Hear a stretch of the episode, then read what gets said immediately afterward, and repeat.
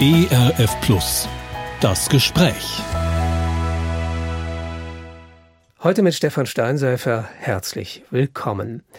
Wer kennt ihn nicht, den Spruch weniger ist mehr. Er lädt dazu ein, freiwillig auf das ein oder andere zu verzichten und das in der Überzeugung zu tun, dass das am Ende sogar ein Plus bringt und nicht ins Minus führt. Ob das stimmt, darüber möchte ich mich jetzt mit der Autorin, Referentin und Seminarleiterin Kerstin Wendel unterhalten. Sie hat im Verlag SCM R. Brockhaus ein Buch veröffentlicht, das genau diese Botschaft weniger ist mehr zu entfalten scheint. Doch bevor wir uns etwas genauer anschauen, was sie dazu zu sagen hat, auch Ihnen erstmal ein herzliches Willkommen, Frau Wendel. Hallo. Hallo. Ja, Ihr Buch trägt den ebenso kurzen wie programmatischen Titel Weniger. Mhm. Ja, da steckt noch äh, relativ wenig drin sozusagen, aber dann im Untertitel heißt es, was wir brauchen, um mehr Leben zu haben. Also diese beiden Gegensätze weniger und mehr. Ähm, ja, stimmt es, was ich so da rausgehört habe? Das ist ein Buch über diesen Spruch, weniger ist mehr, oder ähm, geht es bei Ihnen doch letztlich um etwas anderes? Da sind Sie schon ganz gut auf der richtigen Fährte mhm. und der, der Spruch dann ja umgemünzt auf verschiedene Lebensbereiche oder Themengebiete, die man im Leben so damit abgrasen kann. Hm.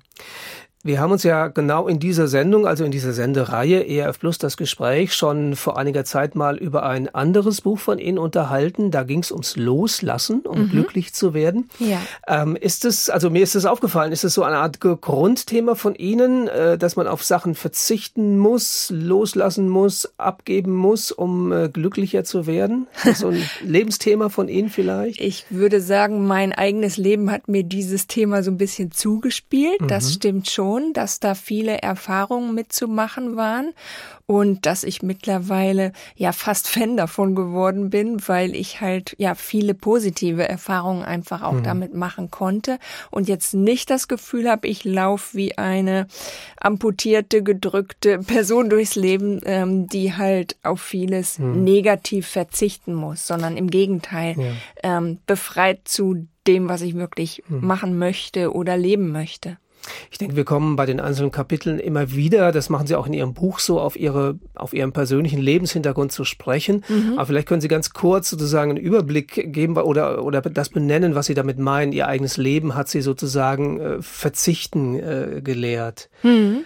Ja, also, da würde ich sagen, gibt es so ein paar direkte Spuren. Mhm. Ich bin eine ein Mädchen früher gewesen, heute, äh, heute ja Frau, die schon immer dazu tendierte, viele und große Ziele zu haben. Mhm. Solche Menschen gibt es ja, die einfach gerne viel wollen. Mhm. Und dann muss man irgendwann im Leben lernen, mit diesen Wünschen äh, klarzukommen mhm. und die runterzubrechen auf die Realität. Ja. Also heißt, große Ziele haben ist ja an sich nichts Negatives. Genau, ja. ist erstmal mhm. was total Positives, aber man muss eben lernen, sich einzurichten. Mhm. Äh, dann war es so, dass ich ja viele Jahre sehr stark chronisch krank war. Das heißt, da lehrte mich das Leben, ähm, dieses Wörtchen weniger und vieles loszulassen. Mhm. Ohne das wäre es gar nicht gegangen. Ähm, und jetzt bin ich ja in einer Phase, wo es mir ähm, wundermäßig viel, viel besser geht. Und mhm. da habe ich aber trotzdem mich einzurichten. Ähm, in das, was ist denn jetzt mein, mein Modus, meine mhm. Möglichkeiten. Mhm. Und da bin ich noch so am Austesten. Ja. Also da bin ich noch mal gerade drin, mein neues Leben herauszufinden. Ähm, und das ist aber wieder ja auch etwas, wo man dann schauen muss, was geht auch nicht, mhm. was geht aber auch. Ja. Da würde ich jetzt natürlich ein Buch von Ihnen unter der Überschrift mehr erwarten. Ja. Also jetzt geht's los. Jetzt habe ich das andere hinter mir mhm. und äh, jetzt starte ich nochmal so richtig durch. Nun habe ich ja in dem Buch auch die Hälfte über mehr. Mhm, okay. Und natürlich starte ich richtig durch. Das mhm. stimmt. Ja. Und da habe ich jetzt aber ja noch keinen Erfahrungsschatz, dass mhm. ich jetzt dazu schon ein Riesenbuch schreiben ja. möchte aber wir können irgendwann eine Sendung drüber machen. Okay, also das Buch über das Mehr wird dann vielleicht noch kommen nach mhm. dem Buch über das Weniger. Ähm, ja, was hat Sie denn letztlich motiviert, eben dieses Buch, nach dem Buch über das Loslassen, jetzt ein Buch unter der Überschrift weniger folgen zu lassen? Gab es dann nochmal einen speziellen Anstoß für Sie? Ja, Gab es. Ähm, ich bin selber mit dem Thema schon ganz lange unterwegs außerhalb meines persönlichen Bereichs, von dem wir schon gesprochen haben, weil es eins meiner ersten Referatsthemen interessanterweise war und das sich die ganze, ganze Zeit gehalten hat, mhm. was ja schon irgendwas auch zeigt. Und Außerdem ist mir aufgefallen in vielen Gesprächen mit Menschen, dass immer wieder diese Sehnsucht aufploppt und Menschen bewusste Entscheidungen treffen, zumindest in meinem Bekannten- und Freundeskreis, ähm, zu solchen weniger Attacken sich mhm. durchzuringen an ganz unterschiedlichen Stellen. Die Men diese Menschen, von denen ich spreche, sind unterschiedlich alt und das fand ich ja dann sehr bedenkenswert, mhm. mhm. dass da nicht so die Tendenz ist, höher, weiter, schneller, mehr, sondern ähm, plötzlich andere Prioritäten ins Spiel kommen. Mhm. Nicht bei allen, aber bei vielen. Ja, ähm, jetzt könnte man ja ein bisschen äh, despektierlich und negativ sagen, das ist so ein typisches Luxusproblem von reichen Leuten. Andere wissen nicht, wie sie ihren Lebensunterhalt bestreiten sollen, gerade in diesen Zeiten ja. jetzt, wo vieles teurer wird. Ähm, und Sie schreiben ein Buch über das Weniger. So gut möchte es mir doch mal gehen, dass ich mir Gedanken darüber mache, wie es weniger werden kann. Mhm. Was, was würden Sie dazu sagen? Es gibt natürlich diese ganz starken finanziellen Herausforderungen, die mhm. Sie da gerade eben ansprechen, die Menschen sicherlich im Moment dazu bringen müssen, zu schauen, wie komme ich durch, wie komme ich über die Runden. Und das geht vielleicht bei manchen auch nur über mehr Arbeit. Mhm. Ähm, dann haben wir wieder das Mehr. Aber auch das kann ich ja nur schaffen, wenn ich dann an anderen Stellen weniger mache. Mhm. Denn wir könnten ja keinen auch in keiner christlichen Sendung dazu einladen, pack jetzt obendrauf noch deinen zweiten Job, sondern dann muss ja irgendwas anderes hm, auch wegkommen. Hm. Und wenn es das Ehrenamt ist, ja. wenn es denn nicht anders geht. Also ich glaube, selbst wenn man auch an der Stelle mehr machen muss, geht's auch wieder nur, wenn man an anderen Stellen dann weniger hm. macht. Sie haben diese Menschen, die Sie im Blick haben, mit Ihrem Buch ja eben jetzt schon so ein bisschen ähm, skizziert oder beschrieben. Mhm. Ähm, also sofern Sie sie auf Ihren, äh, bei Ihren Vorträgen kennengelernt haben oder Ihren Seminaren. Ähm, bei Büchern fragt man ja üblicherweise, wer, für wen ist das äh, gedacht, dieses Buch? Hatten Sie ein bestimmtes Zielpublikum im Auge? Mhm. Äh, Gibt es so ein Zielpublikum jetzt im Blick auf das Buch über das Weniger und das Mehr? Ja, also es sind einmal sicherlich Menschen, die ein Teil ihrer Zeit oder ihrer Verantwortung selber entscheiden können oder müssen, also die in irgendeiner Form selbstständig arbeiten, ob das jetzt eine Bäuerin ist oder eine Hausfrau mhm. oder eine Künstlerin oder eine Autorin. Ähm, und dann sind es aber, denke ich, auch ganz normale Menschen, die ja eben auch ihre 24 Stunden Zeit zur Verfügung haben. Und wenn es interessierte Frauen und Männer sind, haben die ganz ruckzuck ganz viel an der Hacke, ohne mhm. sich sehr bemühen ja. zu müssen, weil man Familie, Beziehungen, Ehrenamt, Gemeinde, Kirche, vielleicht Beruf, vielleicht noch Pflege hat. Und dann ist es ruckzuck ein Riesenkarussell, was sich dreht. Mhm. Sie haben jetzt Männer und Frauen beide erwähnt. Mhm. Ich hatte beim Lesen zwischendurch tendenziell eher den Eindruck, dass es um so typische Powerfrauen geht, die mhm. einerseits ihren Beruf haben und dort erfolgreich sind und dann haben sie noch die Familie und es wird von ihnen erwartet, dass sie beides gleichermaßen managen und auf die Reihe kriegen. Ähm, ist es so oder ähm, könnte ich als Mann dieses Buch dann auch mit Gewinn lesen? Das können Sie. Mein erster, in Anführungsstriche, Kunde war ein junger Mann aus meiner Gemeinde okay, und das ja. hat mich richtig gefreut. Mhm.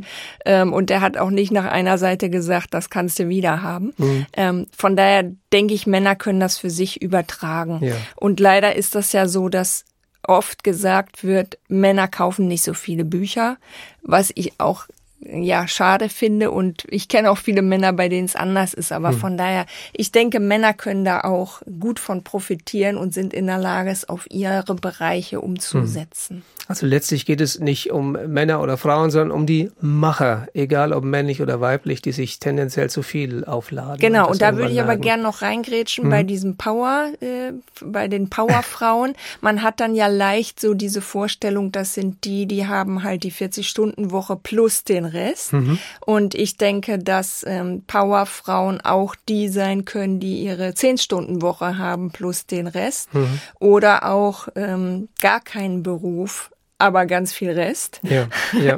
Also die würde ich da genauso drin sehen. Mhm. Ja, ich kenne sehr wohl auch sehr beschäftigte Menschen, die keiner Berufstätigkeit nachgehen. Mhm. Nicht nur im Titel Ihres Buches kommen eben beide Stichworte vor, das weniger, das steht erstmal im Vordergrund, dann aber auch das mehr, sondern mhm. Sie haben Ihr Buch dann auch so aufgeteilt in zwei ja unterschiedliche Abschnitte. Das können wir jetzt nicht alles im Einzelnen durchsprechen, aber ich möchte so ein paar Kapitel ansprechen und wir fangen dann natürlich an ähm, mit diesem Teil über das Stichwort weniger. Ähm, und da, ja, das erste Kapitel, wenn man das aufschlägt, das trägt die Überschrift überflutet und unruhig. Und ich habe den Eindruck, das beschreibt sozusagen ihren Ausgangspunkt. Mhm. Ja, so die Lage, wie sie war, bevor sie auf die Idee des Weniger gekommen sind. Vielleicht mhm. können Sie das mal kurz beschreiben. Ja, das denke ich ist ja das, was viele von uns kennen, seit wir deutlich digitaler alle unterwegs sind. Also sprich, wir haben ja eine Informationsfülle, die wir einfach über die Medien bekommen. Und viele von uns wollen das ja auch. Mhm. Also haben ihr Handy an, haben ihr Fernsehen an, ihr Radio, da läuft immer irgendwas, da gibt's ganz viel Beschallung. Und auch im Rahmen von Kirche merke ich, dass viel Beschallung da ist mhm. über Videos, die gezeigt werden, News, die man über Videos empfangen kann und so weiter. Da ist immer eine Informationsfülle. Und das setzt sich ja im Privaten fort. Und allein da muss man ja schon gucken, wie möchte ich denn damit umgehen? Hm. Wo möchte ich denn da für mich Grenzen setzen, weil ich das so gar nicht durchhalten kann? Sie beschreiben in diesem Kapitel auch sozusagen äh, eine Art Prägung. Sie nennen das das Hävelmann-Gehen. Mhm, ja. ja, das scheint so ein Bild zu sein, das bei Ihnen auch öfter vorkommt. Mhm. Ähm, das haben Sie auch selber, dieses Gehen. Äh, das habe ich auch. Wie, ja. wie, wie zeigt sich das? Also das ist ja eine Geschichte von Theodor Storm, ein mhm. Märchen, ähm, wo eben eine Figur in dem Märchen dieses Meer, Meer immer so deutlich lebt. Mhm. Und ja, bis zum bis zur Unendlichkeit immer mehr haben möchte. Und ich würde von mir behaupten, dass ich dieses Gen kenne mhm. und dass ich auch viele Menschen kenne, die dieses Gen haben. Mhm. Ähm, und das ist erstmal nichts Schlimmes, sondern es ist einfach eine Sehnsucht nach Leben, ähm, die ja vielleicht auch, ja, Gott in uns reingelegt hat, denn er hat uns das Leben geschenkt. Und da kann man ja auch gerne viel wollen. Von ihm viel wollen, von Beziehungen viel wollen, von seinen Hobbys oder auf welches Gebiet man das nun ausdehnt. Also es ist einfach erstmal vielleicht dieser Wunsch, lebendig unterwegs sein zu können und sein Leben nicht zu vertun. Mhm. Sie konfrontieren jetzt äh, dieses Hevelmann-Gehen und mhm. diesen, ja, vielleicht auch Aktionismus, der daraus entsteht, jetzt mit äh, einer Art Gegenprogramm. Und ja. dieses Gegenprogramm finden Sie bei Jesus. Unter Wie sieht anderem. es denn an dieser Stelle jetzt aus? Ja, also, das war sehr spannend. Also ich hatte mir das als ähm, Idee vorgenommen für dieses Buch, dass ich bei jedem Kapitel bewusst gucken wollte, finde ich da im Leben von Jesus was und mhm. habe deshalb auch sehr viele Jesus-Bücher in der Erarbeitung gelesen und natürlich die Evangelien nochmal abgegrast. Mhm. Und ich wusste ja nicht, wie geht dieses Experiment aus. Ja. Ähm, also es war offen für Sie. Das, das war stand offen. nicht schon fest vorher. Genau. Ja. Und mhm. es hätte ja auch sein können, dass die Idee gar nicht aufgeht, dass ich da jetzt nicht viel zu schreiben kann mhm. oder sagen muss, das lässt sich auch nicht übertragen. Mhm. Und das war für mich halt sehr spannend, genau ins Gegenteil zu stoßen, dass ich dachte, bei jeder Frage, die ich mitgebracht habe, habe ich eigentlich einen Mehrwert bei Jesus entdeckt. Mhm. Ähm, irgendetwas, was ich zeitlos fand, was sich problemlos in unser Leben übertragen lässt und wo ein Antwortkern drinsteckt, der ganz viel Sehnsüchte auch befrieden kann. Und vielleicht auch dieses Gehen positiv beeinflussen kann. Mhm. Dadurch, dass man in Connection ist mit Jesus, dass man sich da Sachen abguckt, kann das abfärben und kann auch vielleicht das eigene Gen in positiver Weise verändert mhm. werden. Obwohl Jesus ja vor äh, tausenden von Jahren früher gelebt hat, ja. in einer völlig anderen Zeit, in einer völlig anderen Kultur. Mhm. Ähm, äh, ist es so, dass, dass wir etwas von ihm lernen können genau. für unser heutiges Leben? Genau, weil ich halt äh, auch denke, manche Belastung, die wir empfinden, zum Beispiel dieses, was ja viele Frauen auch aussprechen, es wird mir gerade alles zu viel. Mhm.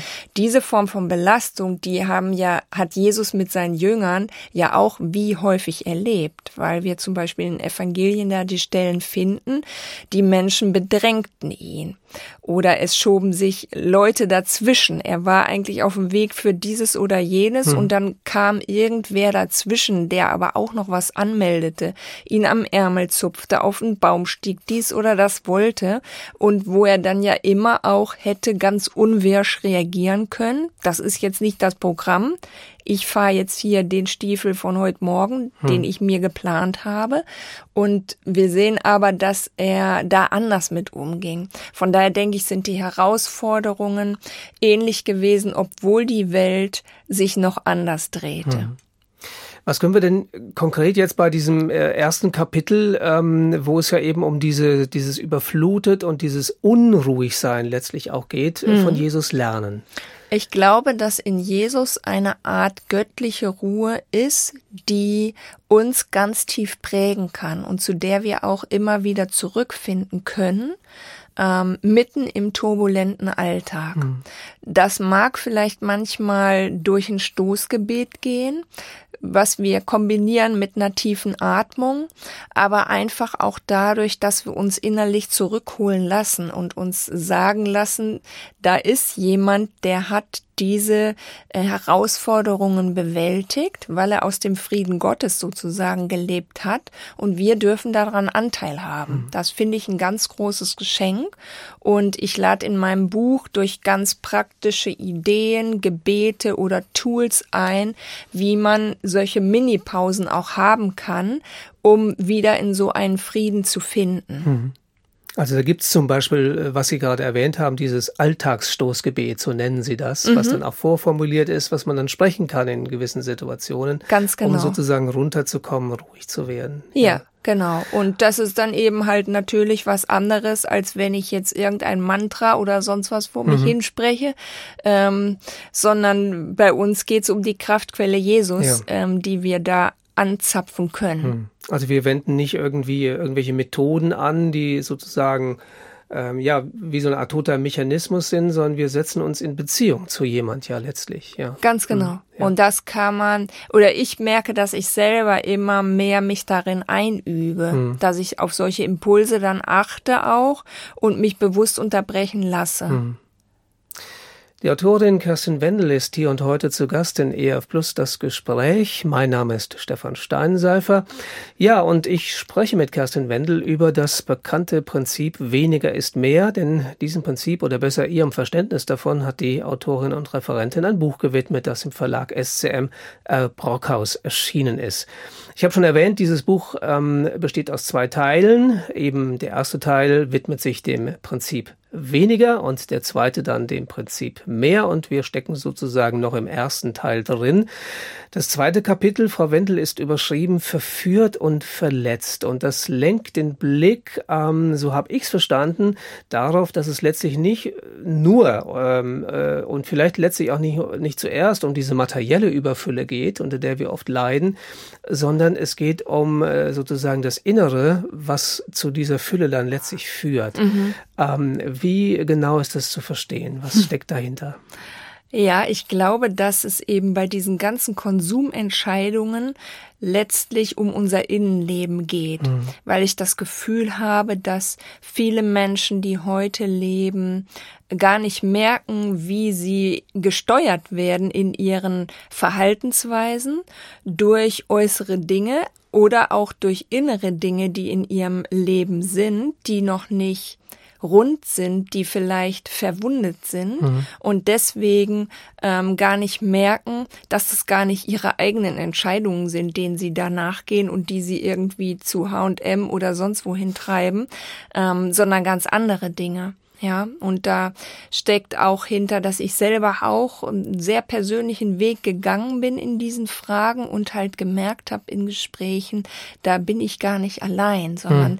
das kann man in bei vielen Menschen spüren, dass da eine Innenwelt ist, die steckt dahinter und es ist gut, die erstmal rauszuklamüsern hm. und danach zu gucken, wie will ich denn ab jetzt kaufen hm. und nach welchen Maßstäben will ich mich denn richten.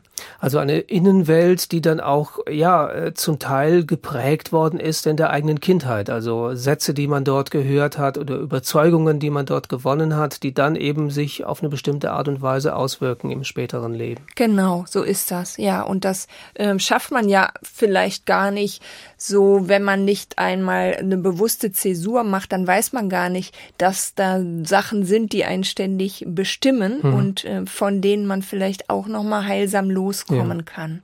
Sie erzählen da selber, also Ihr ganzes Buch ist voll von Beispielen, Erlebnissen aus Ihrem eigenen persönlichen Leben und äh, Sie erzählen davon einer denkwürdigen Shopping-Tour. Also Shoppen ist äh, ja jetzt und Konsum ist so das Stichwort, an das man vielleicht auch als erstes denkt. Ja. Ähm, und diese Shopping-Tour ähm, die hat bei Ihnen so eine Art inneren Wandlungsprozess genau. ausgelöst. Genau. Vielleicht können Sie das nochmal beschreiben, was, was sich da so verändert hat bei Ihnen. Genau, das ist natürlich spannend, weil das in der Nähe von Wetzlar war in Marburg.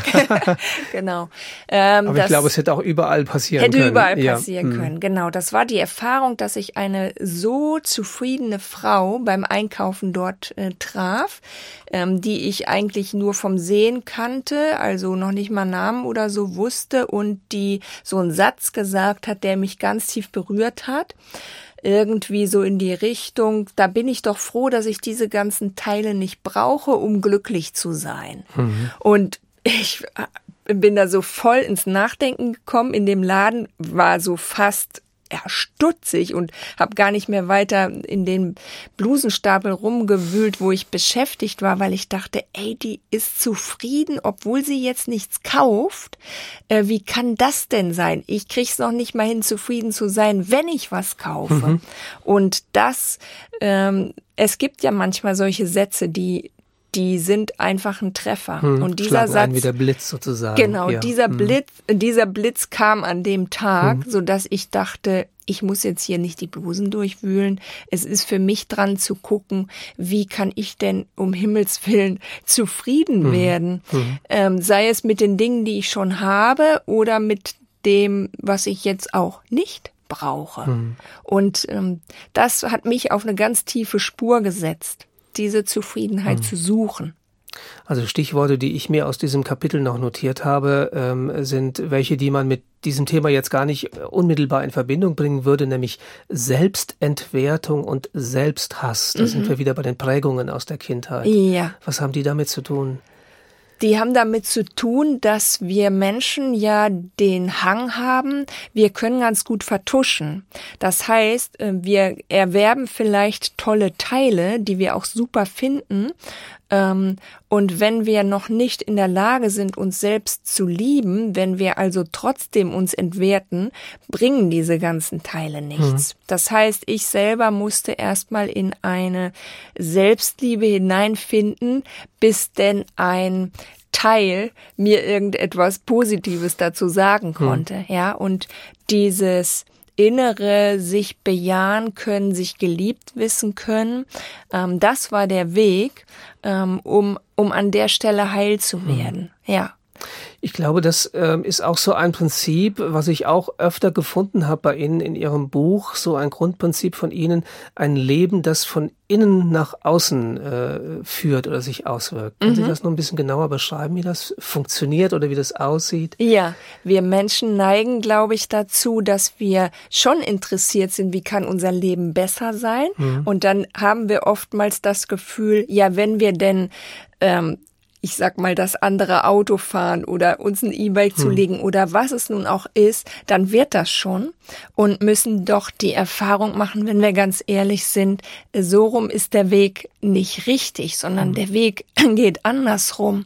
Erst kommt das, was innerlich ausheilen muss. Und danach kann ich gucken, was passt dann äußerlich dazu. Mhm. Und nicht umgekehrt, denn sonst werden diese Teile, egal was wir erwerben oder um was es geht, sie werden nicht zu der Zufriedenheit führen und zu dem Glück, was wir erstreben. Mhm. Und das sehen wir, wenn wir Menschen beobachten. Also da brauchen wir nur in die Fußgängerzonen gehen, dann sehen wir, ganz viele unglückliche Menschen mit ganz viel Zeug. Hm.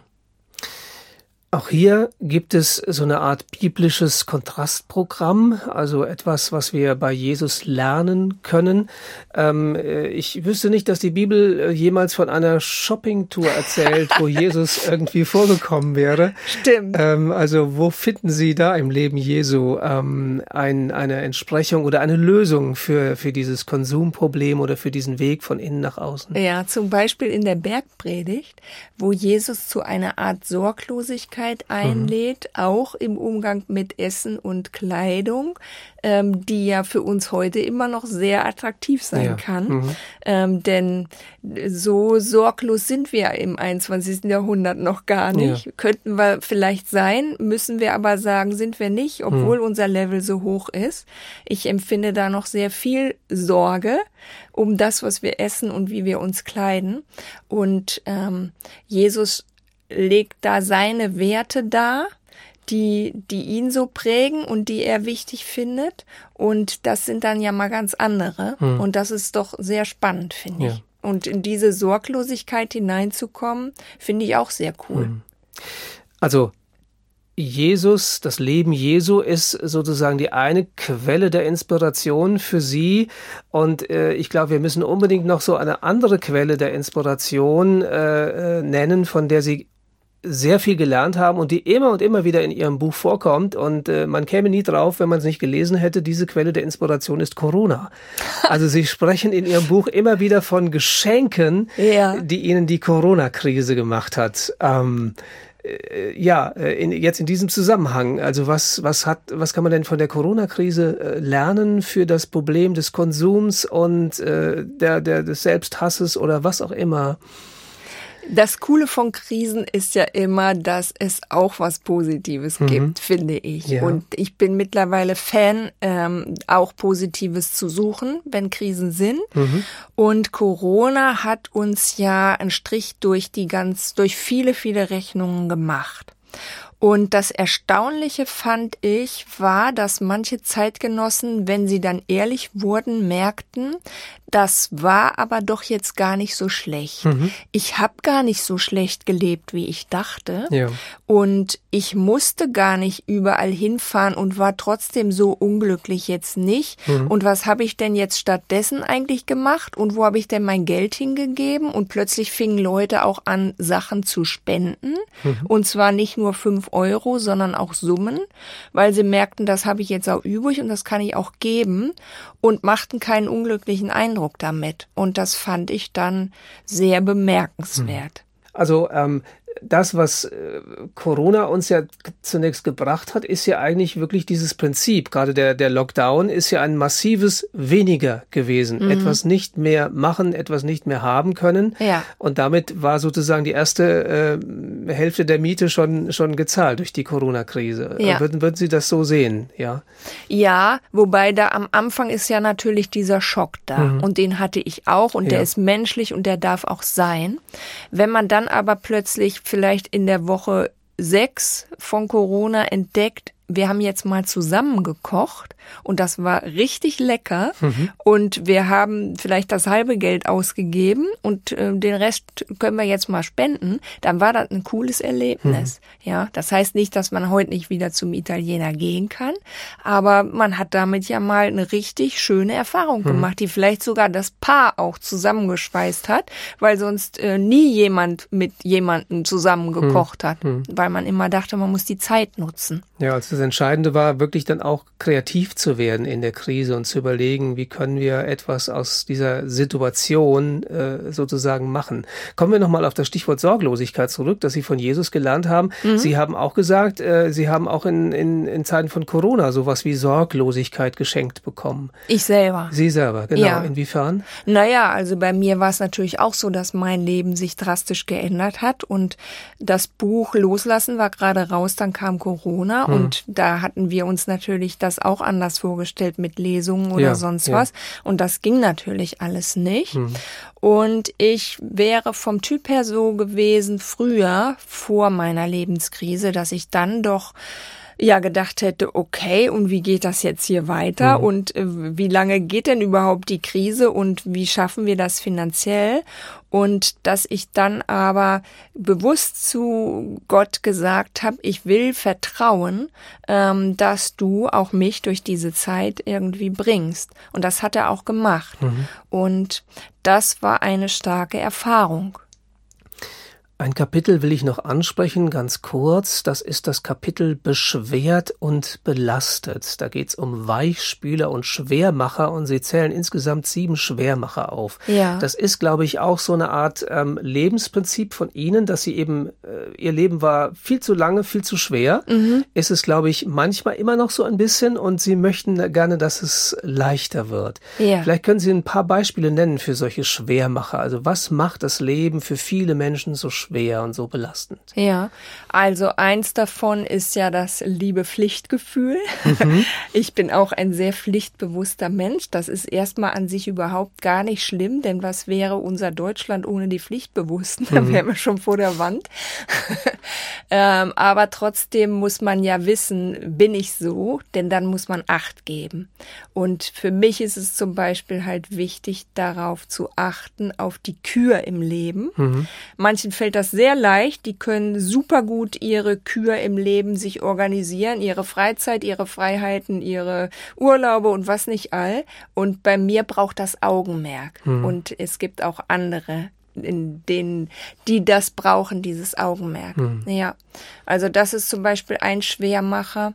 Dann gibt es Menschen, die ja, ich sag mal so eine Art Helfersyndrom ausbilden, also dass sie einfach mehr nicht merken, sie ziehen ganz viel Positives daraus, immer helfen zu müssen, immer Ja zu sagen, zur Verfügung zu stehen und diesen Kreislauf nicht unterbrechen hm. und deshalb zum Beispiel in eine, in ein inneres Beschwertsein reinkommen, ähm, was so auch gar nicht Jesusmäßig ist, hm. weil es halt ja viel zu belastend und belastet ist hm. für sie selber und auch für die Menschen, die das dann irgendwie auszuhalten hm. haben. Nun könnte man ja sagen, also kommen wir wieder auf das Beispiel Jesu zurück, wenn es einen Menschen gab, der nun wahrhaftig kein schwer, kein leichtes Leben hatte, sondern dessen Leben letztlich eine unglaublich große Last getragen hat, dann war das Jesus. Ja. Inwiefern kann man denn von einem solchen Menschen, der letztlich am Kreuz geendet hat, ähm, sozusagen Leichtigkeit im Leben lernen? Ja, ich würde sagen, ich spüre Jesus in seinen Äußerungen und in dem, wie er dargestellt wird in den Evangelien, nicht ab, dass wir dort einen übermäßig belasteten vorfinden. Mhm. Natürlich gibt es diese Kämpfe in Gethsemane und da spürt man auch schwere Last. Aber in allem, was vorher kommt, erlebe ich jemanden, der ähm, sehr tüchtig ist, also vieles bewegt ähm, und das in einer Gelassenheit und in einer Energie tun kann, hm. dass man nur staunen kann. Das heißt, ähm, sein Leben war sehr gesegnet und war aber nicht faul, hm. sondern es war engagiert und das muss ja irgendwie funktioniert haben und das hat bei ihm funktioniert. Hm. Und ich glaube, ein Schlüssel ist, dass er nicht von Urlaub zu Urlaub lebte, wie viele in Deutschland denken, dass man leben muss, sondern dass die natürlichen Pausen und Regenerationen seines Lebens, ähm, die fanden statt ohne großen Aufwand. Hm. Ja, also sprich schlafen, essen, wandern, feiern zum Beispiel. Hm. Das fand statt. Das war normaler Bestandteil seines Alltags. Ähm, und das sind ja Kraftquellen. Hm. Da kriegt man total viel. Das erdet ein und das beschenkt ein. Und das hat bei ihm wunderbar funktioniert. Hm. Das muss ich gestehen, war für mich auch ein, persönlich so ein kleiner Augenöffner, dieser, dieser Abschnitt über das Wandern Jesu. Ja, also er hat nicht gewandert, wie wir heute wandern, aber er war immer zu Fuß unterwegs, mhm. ja, ähm, weil es einfach keine andere Möglichkeit für ihn gab, durch die Gegend zu reisen. Ja. Und dass das eben auch eine Form ist, das Leben zu genießen, Zeit zu haben, statt äh, sich zu hetzen, das äh, ja war mir vorher noch gar nicht so bewusst. Genau, und auch eine Phase des Verarbeitens. Mhm. Also ich zum Beispiel mache das auch so, wenn ich irgendwie einen Einsatz hatte mit vielen Menschen, dass ich danach bewusst gehe. Mhm. Ja, weil ich immer glaube, das ist eine Möglichkeit, Dinge loszulassen. Mhm. Betend gehen. Ja. Weniger ist mehr. Über diese Behauptung denken wir hier und heute in EF Plus das Gespräch nach. Wir, das ist zum einen die Autorin Kerstin Wendel und zum zweiten meine Wenigkeit Stefan Steinseifer. Und es wird jetzt höchste Zeit, dass wir uns dem Meer zuwenden. Also nicht dem Meer mit zwei E, sondern dem Meer mit einem H. Mhm.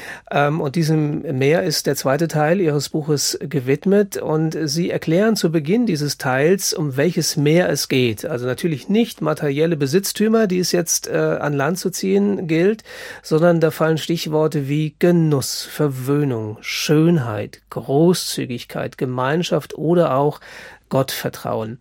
Ja, das äh, ist jetzt wieder ein ganz weites Feld. Ähm, ich fange mal mit einem äh, Thema an, das äh, gerade in christlichen Kreisen äh, so ein bisschen was Anrüchiges hat, nämlich das ist der Genuss. Mhm. Ja, äh, sind Sie eine Genießerin oder möchten Sie das werden? Oder mittlerweile bin ich eine ganz gute Genießerin. Ja, ja okay. zum Glück.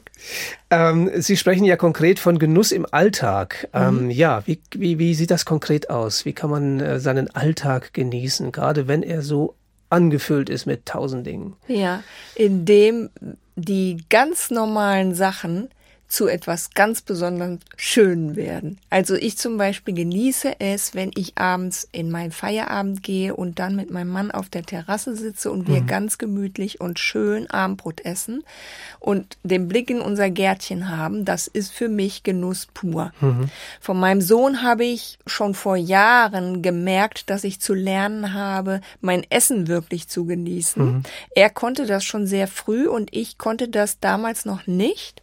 Ich wollte wollte immer hauptsächlich mich unterhalten und gebe zu, dass ich dann manchmal gar nicht mehr so richtig mitgekriegt habe, was ich denn da esse. Mhm. Ähm, zumindestens auch, wenn das alles so, ich sag mal, Pflichtunterhaltung so waren, also Absprachen und mhm. Dinge, die mhm. zu klären waren. Und da habe ich von ihm, ohne dass er mich mit Worten belehrt hätte, ähm, viel gelernt, indem ich ihn beobachtet habe, weil er das ganz anders gemacht hm, hat. Hm. Und dann habe ich gemerkt, oh, so kann man auch essen, okay. Und das war mir ein großer Gedankenanstoß. Hm. Und was Sie eben schon erwähnt haben, äh, dieses Zusammenkochen, also Essen auch bewusst äh, vorzubereiten und mit und liebevoll vorzubereiten, ist ja vielleicht auch schon eine Vorstufe des Genusses, wenn man es dann äh, irgendwann verzehrt. Ja. Genau so ist das. Mhm. Und so ist es mit anderen äh, Dingen auch, dass ich mich bewusst freue an dem Vogel, der bei uns auf dem Gartenzaun sitzt, dass ich morgens meine ersten Minuten auf der Terrasse zubringe, mein erstes Gebet da spreche und tief Luft schöpfe und dass ich meine Mittagspause genieße und eine Mini-Pause genieße. Das sind lauter solche kleinen hm. ähm, Oasen, ähm, die ich genauso wertvoll halte wie eine Mail, die ich schreiben muss oder die hm. Wäsche, die aufzuhängen ist. Ich schätze mal, bei vielen dieser Macher, von denen wir am Anfang gesprochen haben, Macherinnen und Macher, ja, äh, äh, ist das Pausemachen an sich äh, überhaupt mal ein Thema. Also, dass man sich überhaupt klar macht, äh, ich darf mir Pausen gönnen und ich sollte sie dann auch genießen. Ganz genau. Ja. Ich habe einen Freund, der hat so einen Satz mal gesagt, der bei mir haften geblieben ist. Ähm, fertig werde ich sowieso nicht, deshalb kann ich auch Pause machen. Mhm. Dieser Freund ist meiner Meinung nach tüchtiger als ich, also leistet mehr und macht mehr, hat aber früher als ich schon gelernt, dieses bewusste und jetzt fällt der Griffel. Hm. Und zwar nicht, wenn die Sache fertig ist, sondern ja, dann, wenn ich es brauche oder wenn du es brauchst. Und das ist auch ein solcher Satz, den ich mir hinter die Ohren geschrieben habe, ähm, zu lernen, loszulassen, hm. auch Arbeit loszulassen, die jetzt noch nicht bewältigt ist hm. oder nachher weitergemacht werden muss. Ja. Wie gesagt, es gibt in Ihrem Buch ganz viele ähm, konkrete Beispiele, ganz viele Menschen, von denen Sie was gelernt haben. Und eine interessante Persönlichkeit, die möchte ich nicht unterschlagen, das ist der Opa Karl. Oh ja. Ja, was haben Sie denn von dem gelernt? sehr, sehr viel. Das war für mich auch sehr spannend. Das habe ich mir ja nicht vorgenommen beim Schreiben des mhm. Buches. Von dem habe ich viel gelernt. Ähm, von dem habe ich unter anderem gelernt, dieses achtsam sein können, im, im Augenblick sein können bei dem, was man tut. Mein Opa war ein sehr tüchtiger Mann, noch im hohen Alter, konnte Kaminholz hacken, bis ich weiß nicht, wie alt er schon war. Und der konnte aber ganz bewusst ähm, achtsam sein. Also der hat sich hingesetzt, hat dann, wenn er Pause hatte, sein Apfel selber gepflückt und den mit einem Genuss geschält und gegessen und dabei geschaut, was die Katze macht und was noch im Garten ist und was wächst. Und ich hatte beim Schreiben immer so seinen Blick vor Augen, mhm. wie er geguckt hat. Der war kein Mann vieler Worte, mhm. aber ich spürte, so das ist jetzt ein heiliger Moment. Ja. Und das ist ein Dankbarkeitsmoment dem Schöpfer gegenüber und der kann da jetzt was rausziehen. Mhm. Und das hat mich positiv geprägt. Und diese Achtsamkeit ist ja auch ähm, letztlich Voraussetzung für diesen, diese, dieses, diesen, dieses andere Mehr, was Sie am Anfang äh, dieses Teils ja auch benennen, nämlich Schönheit. Ja. An der geht man ja auch sehr oft unachtsam vorbei, wenn man eben diese Achtsamkeit nicht übt. Genau. Und es ist auch noch eine Antwort auf die Unruhe, von mhm. der wir am Anfang gesprochen ja. haben, weil es ähm, diese Art Achtsamkeit, wenn ich so arbeiten kann, ganz bei der Sache und wenn ich so genießen kann, ganz bei der Sache, dann ist das ähm, ein, eine Hochform von Ruhe, die ich sowohl in der Arbeit als auch in der Freizeit haben kann. Mhm. Und das ist richtig, richtig cool, dass ich nämlich nicht dann schon in Gedanken, was weiß ich, wo bin, sondern jetzt hier, wo ich bin. Mhm. So wie wir beide jetzt ganz hier sind im Studio. Mhm. Gemeinschaft ist ja auch ein, ein äh, Punkt, den Sie benennen in diesem Kapitel über das Meer. Ähm, ich möchte aber jetzt sozusagen noch auf das fromme Ziel zu sprechen kommen, äh, das in diesem Mehrteil äh, erwähnt wird, nämlich das Gottvertrauen. Ja. Ähm, inwiefern äh, haben Sie denn da für sich sozusagen ein Defizit entdeckt, wo Sie sagen, das könnte noch mehr werden? Das Gottvertrauen war für mich früher so ein Wort ein mhm. schönes Wort, was sich aber hauptsächlich hier oben in meinem Gehirn abgespielt hat. Es runterzubrechen auf meinen Alltag, was heißt das denn konkret in einer Lebenssituation, in einem Konflikt, ähm, in einer Finanzsorge, wie geht das weiter durch Corona, mhm. in einer Gesundheitssorge, wie geht es weiter mit Corona und so weiter. Ähm, das runterzubrechen, das hätte ich früher nicht gekonnt. Und hm. das war für mich ein Lernprozess, in so ein ähm, inneres Gottvertrauen hineinzuwachsen. Das hat auch wieder mit Loslassen zu tun, nämlich sich selber an Gott abgeben zu können, sagen zu können, ich kann bis hierhin was machen meinetwegen jetzt im Corona-Beispiel, ich kann mich impfen, wenn ich das möchte. Und der Rest ist Gottvertrauen. Mhm. Ja. Und dann mache ich trotzdem meinen Alltag und gehe auch in die in den Gottesdienst oder wo auch immer hin. Ähm, und dann bin ich aber im Vertrauen, dass mein Leben gelingen kann, ähm, egal was jetzt kommt. Mhm. Ja, und das war, ich denke, dass Vertrauen auch etwas ist, was wachsen kann mhm. und was nicht jeder von uns gleich so hat, sondern was, was erst, ja, wachsen darf durch verschiedene Erfahrungen. Mhm. Gibt es da auch konkrete Übungen zu diesem Thema Gottvertrauen? Also wir hatten das ja schon thematisiert, dass Ihr Buch ja wimmelt von ganz äh, praktischen Tipps auch. Ähm, äh, es gibt ja so ein Beispiel, so ein Antibeispiel in der Bibel, wie man das mit dem Gottvertrauen nicht üben sollte, nämlich indem man irgendwo runterspringt und sagt, Gott wird mich schon auffangen. Das mhm. ist die falsche Methode. Ähm, wie, wie haben Sie das eingeübt? Also muss man warten auf bestimmte ähm, Erlebnisse, Ereignisse oder ja, gibt es da was, was man auch selber tun kann, um ja vielleicht auch die Beziehung zu Gott zu stärken? Ja, für mich ist ein Schlüssel auf jeden Fall das Gebet, das innere Gespräch, mhm. dieses Unterwegssein mit Jesus, ähm, was für mich immer intensiver wird, je älter ich werde. Und da empfinde ich das so, dass dadurch ganz viel Vertrauen in mir wächst, weil ich dann durch dieses Zwiegespräch einfach auch Sicherheit für meinen Weg gewinne, für das jeweilige Problem, wo er mit mir oder ich mit ihm gerade drüber rede hm. und es dann ja auch konkret wird, was heißt das jetzt? Hm. Ja. Und ich habe zum Beispiel auf dem Weg hierher vorhin im Auto hatte ich auch so eine Herausforderung und dann habe ich mir gesagt, so gleich auf der Fahrt, da werde ich Zeit haben und dann will ich mit Gott darüber ins Gespräch gehen und schauen, wie komme ich an der Stelle ins Vertrauen mhm. ihm gegenüber. Mhm. Sie haben jetzt dieses Buch geschrieben. Ähm, ich weiß nicht, wie das ist. Als Autor ähm, ist man dann fertig mit so einem Thema. Sie haben jetzt alles gesagt, was es zum Thema weniger ist mehr oder zu diesem Prinzip zu sagen gibt.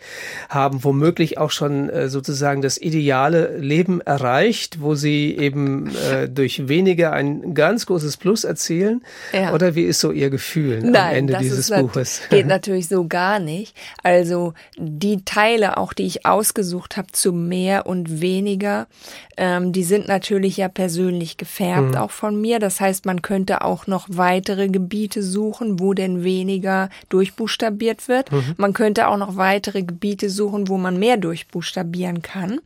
Ähm, das schreibe ich auch im Buch immer wieder, dass ich einlade, gerne das Buch weiterzuschreiben an mhm. meine Leserinnen oder Leser. Und natürlich wird mich das Thema begleiten. Mhm. Das ist ganz klar. Ich denke, dass ich selber noch mal eine Menge profitiert habe, für mhm. mich selber auch. Ähm, und dass vielleicht manche Warnlampe auch schneller angeht als ohne das Schreiben. Wenn es wieder zu viel wird sozusagen. Ja, ja genau. Mhm. Und ähm, dass aber auch der, der Mehrwert, also das positive Mehr, dass ich das auch schneller finde und suche, mhm. als ohne dieses Buch. Und ja, ich werde weiter mit dem Thema unterwegs sein, ganz klar. Mhm. Kerstin Wendel war das, Autorin eines Buches unter der Überschrift Weniger, was wir brauchen, um mehr Leben zu haben, erschien im Verlag SCMR Brockhaus. Ich danke Ihnen sehr, dass Sie heute hier waren, uns etwas erzählt haben, uns auch ein bisschen diesen sozusagen altbekannten Spruch, weniger ist mehr, so ein bisschen entfaltet haben, auch in ganz konkrete Dimensionen hinein. Ja, und ich wünsche Ihnen, dass äh, Ihnen das auch immer besser gelingt, äh, dieses mehr in Ihrem eigenen Leben zu entdecken und zu schauen, wo es äh, manchmal hilft, weniger zu machen. In diesem Sinne, vielen Dank, Gott mit Ihnen. Danke gleichfalls und alles Gute. Mein Name ist Stefan Steinsefer. Auch Ihnen zu Hause am Radio, Handy oder Computer sage ich Danke fürs Zuhören und verabschiede mich mit einem kleinen, aber feinen Satz aus dem Buch von Kerstin Wendel, wo es heißt, gesegnetes Leben darf leicht sein. In diesem Sinne, Gott auch mit Ihnen. Bis zum nächsten Mal. Das Gespräch. Mehr auf erfplus.de oder im Digitalradio DAB+. Hören Sie ERF. Gutes im Radio.